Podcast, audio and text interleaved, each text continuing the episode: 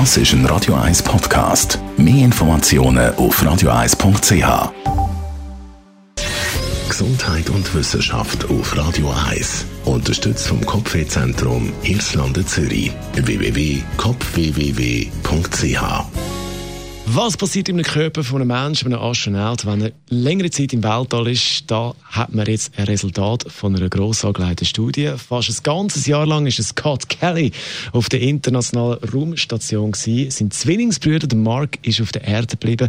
Beide sind in dieser Zeit Studienobjekte gewesen. Und die erste Erkenntnis hat man da jetzt äh, präsentiert und die sind doch bemerkenswert.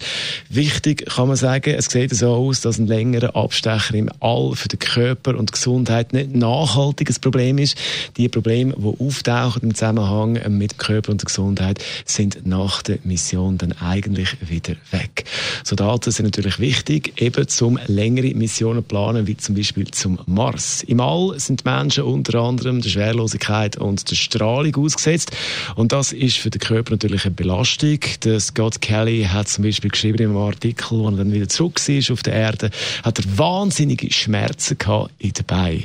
Und auch Gene haben sich verändert im Zusammenhang mit dem Immunsystem. Also da passiert einiges mit dem Körper. Aber man hat jetzt festgestellt, ein halbes Jahr später haben sich die Veränderungen eigentlich wieder zurückentwickelt. Das heißt, es ist also möglich, längere Missionen für das ist ein Radio 1 Podcast. Mehr Informationen auf radio1.ch.